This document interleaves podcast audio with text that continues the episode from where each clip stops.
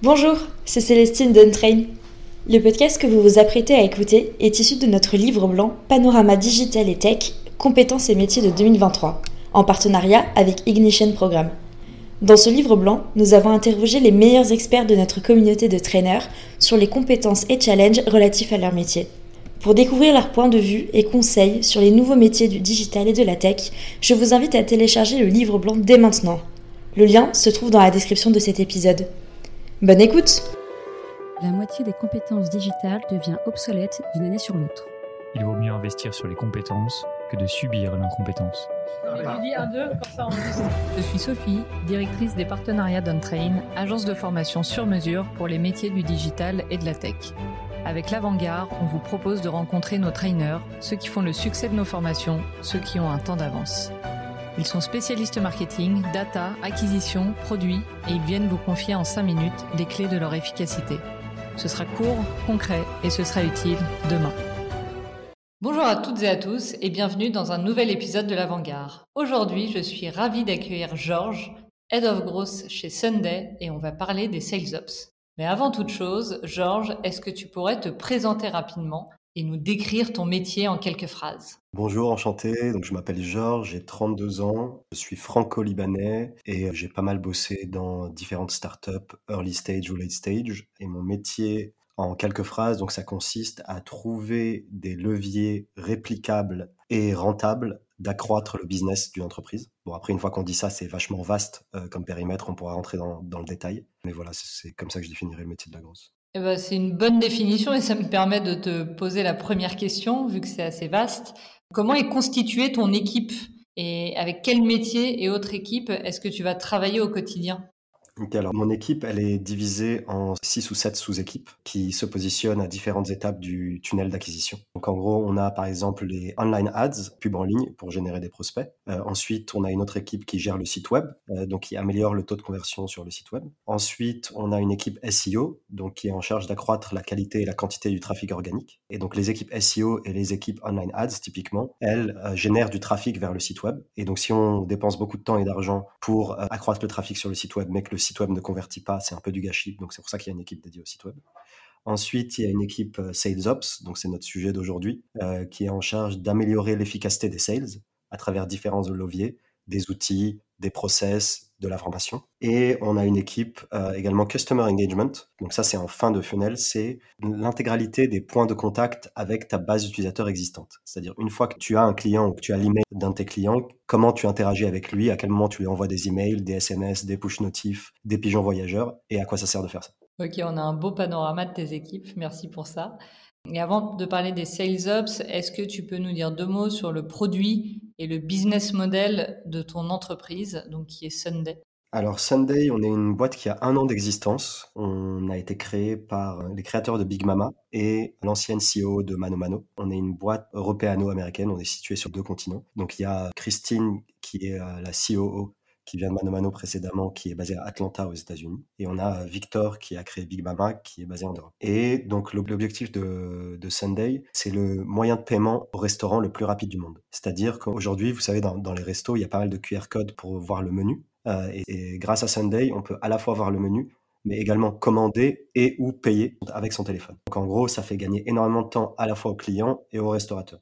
Donc plutôt que d'attendre 15 minutes ou 5 minutes euh, pour demander l'addition, puis 5 minutes pour qu'on ramène la machine à carte, puis 5 minutes pour partager l'addition entre les convives. En fait, on fait tout ça avec son téléphone et les, interactions qui restent avec le serveur sont les interactions qui sont plus agréables que d'attendre l'addition, qui est demander des questions sur le menu, qui est euh, demander des renseignements sur euh, le restaurant, les ingrédients, etc., etc. Donc en fait, on essaye de compresser le temps qu'on considère désagréable au restaurant, qui est de demander la facture et d'attendre l'addition, etc., pour garder uniquement la notion de service Excellent et expliqué euh, très simplement. Je crois que c'est une de vos guidelines euh, chez Sunday.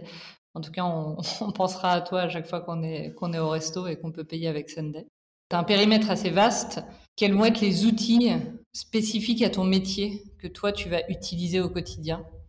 Faut savoir que moi, je suis une sorte de fanatique euh, des outils, donc euh, il y en a pas mal. Tu as décrit les, les six équipes qui composent un peu le département grosse. Et en fait, chacune de ces équipes-là a des outils dédiés. Typiquement, pour, pour créer des pubs en ligne, Euh, on utilise euh, Figma par exemple et euh, on utilise beaucoup les ad platforms pour mettre en place des campagnes, donc Facebook Ads, Google Ads, etc. Après, pour le site web, on a des outils de tracking pour voir ce qui se passe sur notre site et, mesurer le comportement des utilisateurs. Donc il y en a un qui s'appelle Hotjar, l'autre qui s'appelle Google Analytics et on a un outil pour implémenter des événements qui s'appelle Segment. puis on a un outil de gestion tagging qui s'appelle Google Tag Manager. Donc ça, c'est un peu les grosses catégories en site web. Après, je peux passer au Customer Engagement. Là, on a une plateforme d'engagement qui s'appelle Customer.io, euh, qui permet d'envoyer des emails, des SMS, de créer des séquences automatisées d'emails, SMS, push notif à ses utilisateurs. Euh. Et on a après des outils dédiés aux Sales Ops, dont on pourra parler plus tard, mais on a des outils CRM, donc nous on utilise Salesforce. Euh, puis ensuite on a des outils d'enrichissement de données. Il y en a un qui s'appelle Clearbit, euh, l'autre qui s'appelle Hunter, bref, il y en a, il y en a divers et variés. Après on a des outils de dashboarding, donc pour euh, créer des dashboards, mesurer la performance, on utilise Google Data Studio. Voilà, en fait il y a peut-être une cinquantaine d'outils qu'on utilise de manière régulière. C'est pour ça que la réponse est longue. Bah non, mais ça nous donne toutes tes bonnes pratiques côté outils, donc merci beaucoup pour ça, ça enrichit vachement. En fait, chaque outil répond à une problématique. Et après, genre, pour répondre à ces problématiques, souvent, tu as un champ des possibles. Tu as genre 3-4 outils qui sont, que tu considères best in class, donc parmi les meilleurs. Après, là, je t'en ai cité quelques-uns, mais ils ont tous des concurrents, etc. Mais en gros, c'est euh, à problématique donnée, euh, existe une variété d'outils. Et dans ces outils-là, en général, il y en a 3-4 qui sont bons. Ok, super clair. Et on va rentrer dans le vif du sujet maintenant. On va parler des sales ops. Alors, déjà, ma première question, c'est pourquoi aujourd'hui on parle tout le temps de sales ops. Pourquoi c'est aussi important d'avoir des équipes sales ops dans les entreprises? Je sais que Sunday, c'est un peu une référence en la matière, puisque vous avez euh, beaucoup de sales, il me semble. Quel est ton point de vue, toi, là-dessus, euh, sur la, montée en puissance de, ce métier-là? Je pense qu'en en fait, ça dépend aussi du type de business dans lequel tu évolues. Il y a des business qui sont assez peu euh, sales-driven. Par exemple, typiquement, tu as un outil SaaS en self-service. Donc, c'est-à-dire que les gens peuvent s'inscrire tout seuls ils ont un free trial et après euh, une période d'essai et après ils peuvent passer en payant. Et donc par exemple ces entreprises-là, elles nécessitent peu de sales parce qu'elles sont en self-service, c'est du product-led growth ce qu'on appelle. Et du coup, les sales ops sont moins importants. Donc en fait, plus ta structure et plus ton produit nécessite des forces commerciales pour être vendu, plus ton équipe sales ops va acquérir de l'importance euh, parce que du coup, tes équipes commerciales vont être grosses euh, et donc améliorer l'efficience de tes équipes commerciales de 2, 5, 10%, bah, ça te rapporte beaucoup de business. Donc, je pense qu'il y a déjà dans l'absolu la pertinence d'avoir une équipe sales ops ou des sales ops dépend du type d'entreprise ou du type, du type de produit que tu vends. Et ensuite, donc, quand tu es dans une entreprise qui a d'assez grosses forces commerciales, c'est intéressant d'avoir des équipes sales ops parce que ça améliore grandement leur efficacité. Donc, c'est ROI positif. Ça te rapporte de l'argent finalement d'investir dans l'efficacité dans de tes équipes sales. Et pourquoi ça monte en puissance? Pense que c'est une question de, concurrence aussi entre les boîtes. Tu vois, comme on disait, tu as différents produits qui adressent un même marché et qui adressent une même cible. Et donc, en fait, cette cible va être sollicitée par différentes équipes commerciales. Et donc, tu as une forme de concurrence entre les équipes commerciales et celles qui sont les plus efficientes, qui ont les techniques les plus pertinentes, qui sont les plus rapides, qui sont les plus efficaces, bah, vont gagner cette compétition. Donc, en fait, je pense qu'il y a aussi une forme de fuite en avant euh, dans les équipes sales qui est euh, bah, qui, sera le plus efficace, qui aura la meilleure technique, etc. etc donc ce que tu nous dis, c'est que le rôle d'une équipe sales up, c'est vraiment d'améliorer l'efficacité et l'efficience des équipes sales. Est-ce que tu peux aller un peu plus dans le détail, dans le périmètre d'activité de tes équipes sales ops? Ouais, c'est ça. Une équipe sales ops, elle ne vend pas en tant que telle. Donc, elle appuie les équipes commerciales dans leur processus de vente pour améliorer leur efficacité. Donc, en quoi ça consiste? Il y a une partie, c'est euh, gestion des process et des outils. Donc, par exemple, mise en place du CRM qui est Salesforce, définition du funnel sales, quelles sont les différentes étapes qu'un commercial va, suivre. Euh, donc ça, c'est la partie gestion CRM et gestion des outils. Après, tu as une partie données, euh, donc comment fournir des listes de prospects qualifiés à tes équipes commerciales, comment faire en sorte que cette donnée soit à jour, qu'il n'y ait pas de duplicata, qu'elle soit valide et euh, qu'elle soit pertinente pour les équipes commerciales? Donc, as une autre, ça, c'est la deuxième partie gestion de la donnée. Ensuite, tu as une partie gestion de la connaissance et training, c'est-à-dire comment faire en sorte que les nouveaux entrants, ils montent en compétences le plus rapidement possible, donc que la période d'onboarding soit la plus courte possible. Comment faire en sorte que ce qu'on apprend à un endroit ou dans un marché, il soit réutilisé dans l'autre et qu'il y ait une forme d'apprentissage collectif? Donc ça, c'est les équipes knowledge management et training. Et ensuite, tu as une partie euh, BI. Donc c'est euh, comment mesurer la performance, comment calculer les commissions, comment définir les targets, les cibles des, équipes commerciales.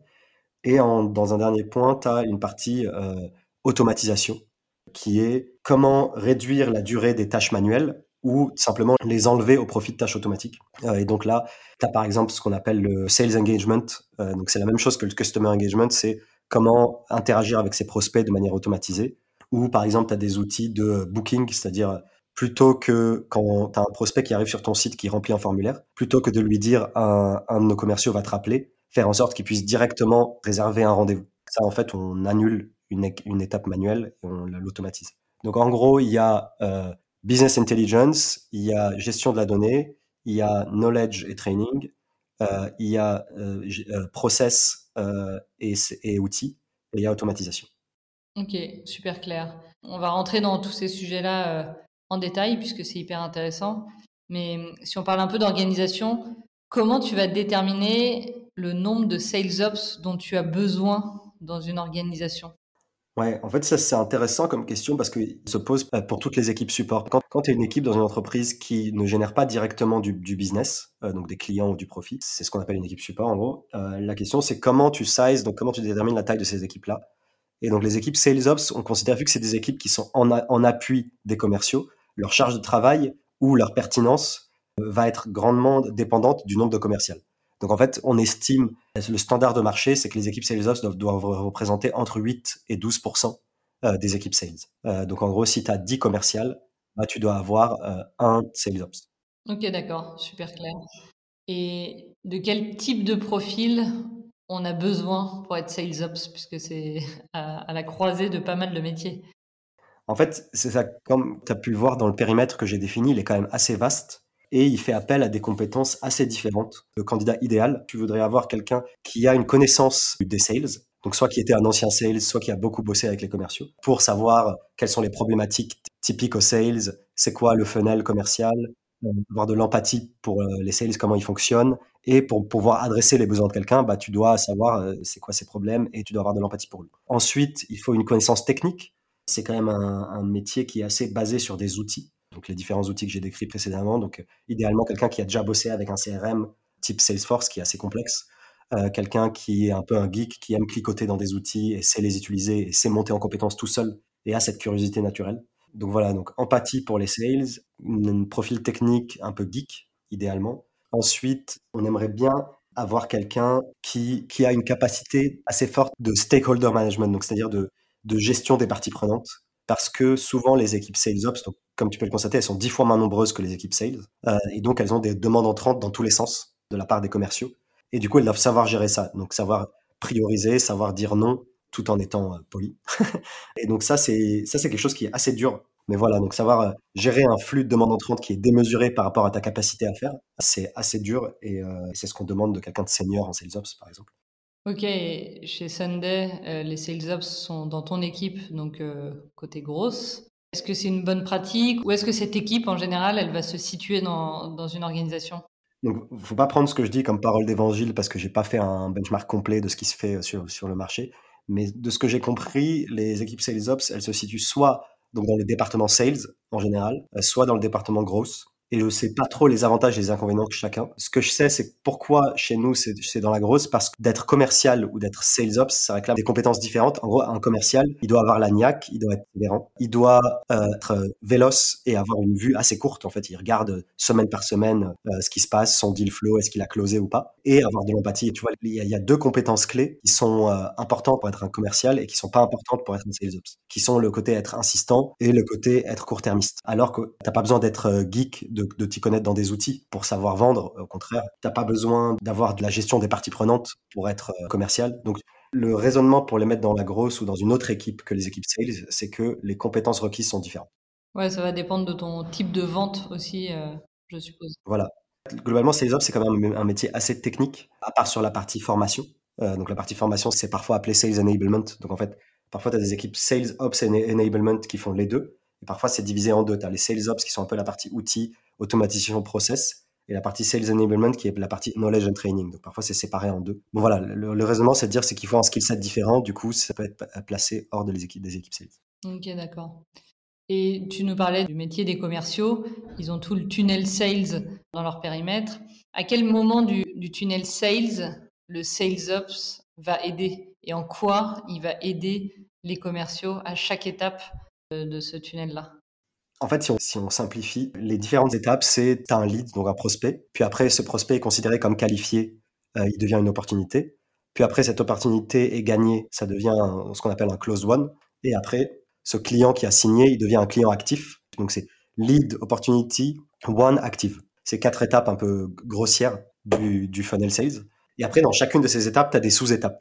Et donc, le rôle des équipes Sales Ops, c'est un peu de définir ce tunnel-là et de l'améliorer en continu en fonction des besoins métiers et en fonction de ce que les commerciaux apprennent sur le terrain. Et ensuite, de l'implémenter dans les outils CRM et aussi de définir les critères de passage d'une étape à l'autre et de les harmoniser, par exemple, entre les pays. Tu vois, nous, on est dans 8 ou 9 pays. Tu vois, chaque pays aimerait bien avoir ses critères de, passage de l'un à l'autre. Et pour pouvoir observer ta performance globale et comparer les pays entre eux comparer les équipes entre elles, tu es obligé d'avoir une vision uniforme. Globalement, on, intervient à chaque étape de ce tunnel Non, mais hyper intéressant d'avoir cette vision-là. Et tu parlais d'uniformisation. Ça me fait penser un peu à la problématique de la donnée dans l'entreprise. Donc, comment avoir des données euh, qualitatives, comment avoir euh, tout un panorama de données, on va dire, euh, uniforme. La première question là-dessus, c'est quel est le lien pour toi entre data et sales? Alors, euh, en fait, le lien, c'est que les commerciaux, pour pouvoir agir efficacement, ils ont besoin d'un certain nombre de données. Par exemple, t'imagines un commercial terrain qui a un certain nombre de villes à gérer ou une ville à gérer. Bah, il veut de la donnée pour savoir où est-ce qu'il va aller. Par exemple, nous, on, cible des restos. Euh, il doit savoir déjà quel est le champ des possibles, combien il y a de restos dans ma zone, comment je les priorise, sais lequel a le plus de chiffre d'affaires ou lequel est le plus pertinent pour, nous. Et ensuite, euh, j'ai besoin d'informations de contact, donc où il se situe, quel est son numéro de téléphone, quel est son email. Donc en fait, la donnée, déjà dans un premier temps, dans le, cadre de la prospection, tu as besoin de données de qualification et de contact pour permettre au commercial d'agir efficacement sur le terrain. Euh, donc qualification pour prioriser, et après contact pour rentrer en contact et pouvoir euh, closer le deal. Et, et du coup, tu, tu la trouves où cette donnée? Comment tu permets aux commerciaux d'enrichir leur CRM avec de la donnée euh, qualitative finalement et actionnable? Pour compléter mon propos, en fait, tu as un côté euh, aider à la prospection avec des données de qualification et, et de contact, et ensuite tu as permettre de mesurer l'efficacité de tes équipes sales et de ta machine sales. Et pour mesurer l'efficacité de quelque chose, bah, tu as besoin d'avoir des données uniformes. Disons, nous, par exemple, chez SND, on a 90 commerciaux répartis dans, dans 9 pays. Et en fait, si on n'a pas des données uniformes, c'est-à-dire que si certains commerciaux rentrent les données de chiffre d'affaires, d'autres non, euh, si on n'a pas une taxonomie définie de type de restaurant, si on n'a pas une manière précise de rentrer les données ou des règles de validation de la donnée, c'est-à-dire par exemple si quelqu'un rentre une adresse d'une certaine manière et quelqu'un d'autre d'une autre manière, etc. En fait, du coup, tu peux plus trop mesurer l'efficacité de ta machine parce que ta donnée, elle est inutilisable. Donc en fait, tu as un côté fournir de la donnée pertinente pour que les commerciaux puissent qualifier et contacter tes cibles. Et il y a, une fois qu'ils l'ont fait, euh, mettre en place des règles et des taxonomies pour faire en sorte que la donnée de ton CRM soit euh, actionnable et utilisable. Ouais, donc tu mets des règles en fait assez précises pour que la donnée soit la même partout pour pouvoir l'exploiter ensuite. Exactement. Donc la, manière de faire pour que la donnée soit exploitable, c'est un combo des trois d'ailleurs. Soit tu mets en place des règles directement dans l'outil CRM, c'est-à-dire que la personne ne peut, pas rentrer la valeur si euh, elle n'a pas le format qu'il faut. Soit tu mets en place un type de chance et tu mets une taxonomie, c'est-à-dire tu dis c'est un, une pick list, un drop-down. Donc tu dois choisir parmi un certain nombre de trucs et tu vas rentrer une valeur manuellement. Soit tu corriges a posteriori. Donc tu laisses les gens foutre le bordel et après tu corriges. Tu vois, il y a trois manières, c'est des règles de validation, des drop-down, des pick lists ou euh, donc des taxonomies ou de la correction a posteriori. Et en fait, ces trois choses-là, elles doivent être euh, gérées par une équipe et il faut que tu aies, une forme de gardien du temple qui dit bah, la taxonomie c'est ça, la règle c'est ça. Ouais, les sales ops, c'est un peu la, la, police des sales, en gros. Non, mais après, il y a un côté police des sales, et, euh, donc ça c'est le côté un peu chiant où parfois on peut représenter une contrainte. Mais tu as un côté aussi un peu plus positif où juste euh, on les aide aussi, euh, ils ont parfois ils ont besoin d'un outil, ils ont besoin de choper des milliers d'adresses email où euh, ils ont besoin de savoir aussi, tu as une notion de TAM, tu vois, le Target Addressable Market. Tu veux savoir quel est ton marché adressable dans tel pays ou dans telle ville pour pouvoir déterminer tes cibles. Nous, on va les aider à savoir combien adresse-t-on en France, combien adresse-t-on dans chaque ville, choper leurs emails, choper leurs leur contacts pour euh, après aller les voir sur le terrain. Donc là, c'est un peu plus positif et un peu moins contraignant. Oui, carrément. Et d'ailleurs, c'est quoi ton outil phare pour euh, choper tous ces contacts? T'en as un que tu préfères ou pas? Bah Là-dessus, nous, ce qu'on fait, c'est qu'on est en train de construire en interne des scrappers et en gros, la base de données la plus fiable là-dessus, c'est Google Maps. Et donc, euh, on essaye de construire des listes de tous les restaurants de, dans tous les pays où on évolue. Donc, euh, France, Angleterre, États-Unis, Italie, Espagne, Portugal. Donc, en fait, on essaye de choper tous les restos de tous ces pays-là et de construire un scrapper qui tourne toutes les semaines et qui met à jour la base de données avec les restos qui ont fermé ou les numéros de téléphone qui ont changé, etc. etc. Donc, c'est une sorte de grosse usine à gaz. Mais si, si on y arrive, c'est pas mal. Ok. Et un autre point sur lequel les sales ops aident énormément les équipes sales, c'est toute la partie prospection et automatisation. Est-ce que tu peux nous dire en quoi euh, tes équipes interviennent euh, là-dessus et quels sont euh, les canaux de prospection qui sont utilisés et, comment ça se passe globalement? Tu vois, on, a dit par exemple dans un monde idéal, nous on arrive à fournir aux équipes commerciales tous les restos de toute la zone dans laquelle ils évoluent. Donc ils ont une liste de restos. Et encore mieux, on a réussi à leur fournir pour chacun de ces restos un email, un numéro de téléphone qui est valide et qui est à jour. Ça aussi, tu as des outils pour vérifier qu'ils sont valides, etc. Donc une fois que tu as fait ça, ce qui est déjà très dur, si tu fais ça bien, après, ça, donne la possibilité aux commerciaux d'automatiser un certain nombre de choses. Donc de créer des listes, ils disent voilà, dans ma zone, il y a tel resto. Ils créent des listes et après, ils, créent des séquences de points de contact. C'est-à-dire qu'ils disent euh, le jour 1, je vais lui envoyer un mail pour lui proposer un rendez-vous. S'il répond pas, le jour 6, je vais lui envoyer un WhatsApp pour voir s'il a réellement lu mon mail. S'il répond toujours pas, le jour 11, je vais l'appeler moi-même et lui dire s'il veut que je lui foute la paix ou s'il est intéressé par ce qu'on a à proposer.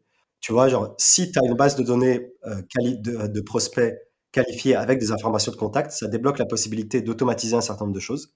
Mais après, c'est toujours un, équilibre. Quoi. Si tu automatises trop et si tu bourrines trop, bah déjà, ça se voit et puis c'est désagréable. Si tu automatises pas assez, quand tu as des cibles petites comme nous, qui sont des restos, etc., c'est pas des cibles entreprises, c'est pas des chaînes. Quand tu cibles des, des indépendants ou des affiliés, c'est inefficace d'y aller un par un à chaque fois. Donc, tu es obligé de trouver cet entre-deux entre être efficace, donc automatisé, mais pas trop pour que ça marche.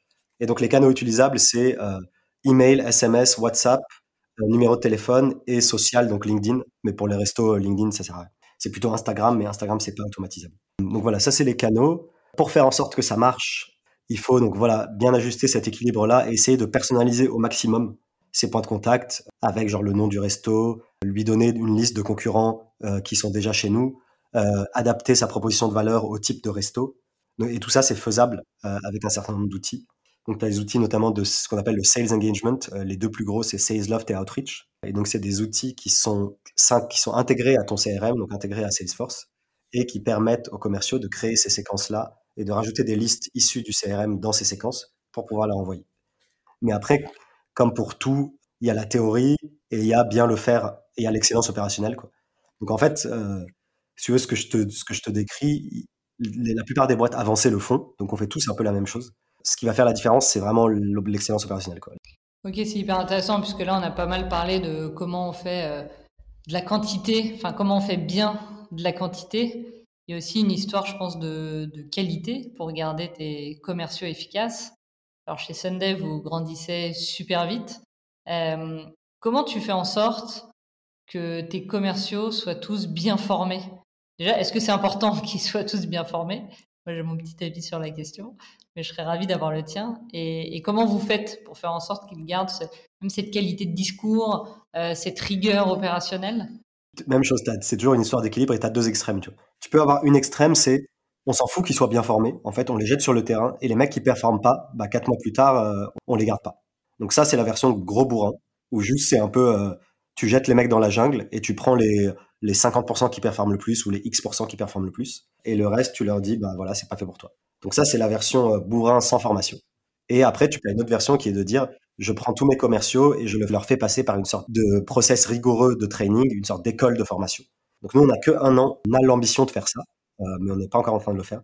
Donc c'est de créer une sorte de sales school chez Sunday pour dire, voilà, un nouvel entrant, euh, il passe par ce parcours précis de formation qui va lui expliquer le funnel sales, qui va lui expliquer les USP, donc euh, les arguments à délivrer, qui va lui expliquer comment gérer les objections, euh, qui va lui expliquer comment bien utiliser le CRM, comment prioriser ses prospects, etc. Donc l'objectif, c'est de créer un, un, vrai plan de formation interne, une vraie école de formation, avec un certain nombre de modules et des commerciaux expérimentés qui délivrent ces formations. Pour les nouveaux entrants, et après on peut imaginer aussi pour les managers, etc.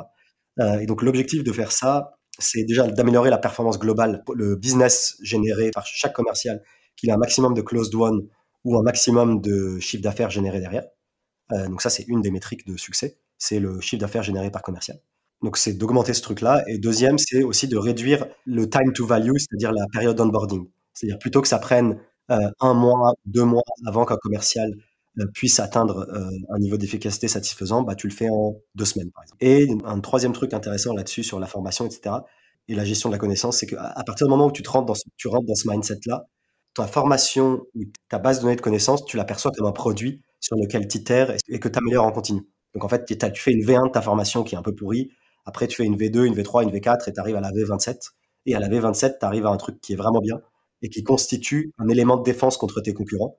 Parce que toi, la formation de tes commerciaux, elle est vraiment poussée. Et du coup, déjà, ça te fait de la marque employeur. Ça veut dire que tu attires les, bons commerciaux qui se disent Ah, Sunday, c'est connu pour, être hyper efficace en sales. Donc, ça a un effet sur l'attractivité de ton entreprise envers les talents. Et deux, ça constitue un bouclier un peu contre la concurrence parce que toi, le discours de tes commerciaux, il est extrêmement rodé.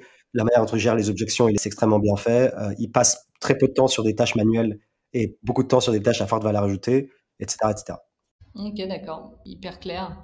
Tu parlais de la partie business intelligence dans la partie euh, sales ops. Comment ça se matérialise chez vous, cette partie BI donc cette partie BI, donc ça, ça même chose. Je, pense que le placement de, de cette partie-là, ça dépend des entreprises. Parfois, c'est des équipes data qui gèrent ça, ou parfois, c'est les équipes sales ops. Et donc la partie BI, c'est comment tu définis les objectifs de tes commerciaux, comment tu fais les prévisions, tes prévisions commerciales à horizon 6 mois horizon 1 an euh, pour tes équipes finances, pour mieux gérer ta trésorerie ou pour tes investisseurs, pour leur donner un update. Donc c'est qu'en gros, définition des cibles des commerciaux, euh, gestion du forecasting, euh, gestion de la paye et des commissions. quel est le niveau de commission que tu donnes Comment tu le calcules automatiquement pour que les gens reçoivent le bon montant et, et rapidement à l'heure. Et quatre, comment tu éventuellement calcules ta part de marché. Donc ces quatre éléments, forecasting, commission, définition des cibles et part de marché, c'est des trucs pas faciles à faire mais qui sont cruciaux. Et donc c'est en général, c'est soit les équipes c'est qui le font, soit les équipes data. Nous, on a des gens dédiés à ça. Même chose, vu qu'on a que un an, on, commence, on peut pas être considéré comme expert là-dessus. typiquement sur la commission, tu as des outils qui se plug à ton CRM euh, et qui font automatiquement des calculs de commission. Et c'est là où tu rejoins la, notion de qualité de la donnée. Parce qu'en fait, pour calculer efficacement ta commission, ça dépend sur quoi elle est basée. Mais si elle est basée sur les chiffres d'affaires, bah, il faut que les commerciaux rentrent bien les chiffres d'affaires. Donc en fait, tu as des interdépendances entre les différents sujets qui sont intéressantes. Ok, merci beaucoup Georges. Et même si tu nous as dit plusieurs fois que Sunden avec un an, euh, tu as l'air euh, super expert sur le sujet et tu nous as appris plein de choses. Et j'ai une dernière question pour conclure ce podcast, c'est euh, les sales ops dans le futur, pour toi c'est quoi? Bah, Je pense que ça va évoluer vers de plus en plus d'automatisation. la partie data va avoir de plus en plus d'importance, donc avoir une donnée fiable homogène, qualitative, parce que ça te débloque un certain nombre de choses hyper intéressantes derrière. Donc je pense que la partie donnée va avoir de plus en plus d'importance. Je pense qu'on va encore plus automatiser. Et j'espère qu'un jour, on s'affranchisse de Salesforce, qui est aujourd'hui euh, l'outil un peu incontournable là-dessus. Dès que tu as une équipe commerciale qui commence à avoir une certaine taille, genre plus de 10, 20 personnes, tu es un peu obligé de passer à Salesforce, qui est une sorte d'usine à gaz et qui est un enfer. Euh, et j'aimerais bien un jour qu'il y ait un, un concurrent moins cher et moins complexe qui émerge, mais ça n'a pas été le cas depuis 15 ans. Donc j'espère que dans le futur. Ok, donc euh, data, automatisation et nouveau CRM simple à utiliser, si bien. Euh, et tu as un côté aussi, mais ça c'est un peu la même chose pour tout le domaine, c'est intégration entre outils. Tu vois, genre là on a parlé de la grosse, etc. Mais en fait, de plus en plus les différentes équipes d'une boîte ou même de la grosse, au sein de la grosse, elles sont de plus en plus interdépendantes et elles doivent être de plus en plus intégrées. Donc L'outil de sales engagement, il doit être intégré avec l'outil CRM. L'outil CRM, il doit être intégré avec le site web euh, pour balancer des données, donc euh, des données d'intent. Donc, est-ce que la personne, elle a visité le site web, etc., etc. Donc, en fait, genre, tous les outils et, toutes les équipes deviennent de, deviennent de plus en plus interdépendantes. Et donc, tu as une notion d'intégration entre les outils. Ah, ok, très clair. Ouais, l'interconnexion de tous les outils euh, de la machine grosse et sales, effectivement. Voilà, qui a déjà commencé, mais enfin, typiquement, mais tu vois, genre, tu as vraiment une, une, discipline à avoir de bien intégrer les outils entre eux. Et c'est assez crucial et pas beaucoup de gens savent faire ça. Donc, il y a, y a une notion de choix des outils. Et après, il y a dans l'implémentation, comment tu fais pour qu'ils s'intègrent. Ok, super. Eh bien, on arrive à la fin de ce podcast. Donc déjà, je voulais te dire un grand merci, Georges. C'était super intéressant de faire ça avec toi. Et voilà, est-ce que tu as un petit mot de la fin euh, pour ceux qui nous écoutent? Euh, ben, Merci beaucoup. Et, euh, et voilà, force et honneur. Merci Georges, à bientôt. À bientôt.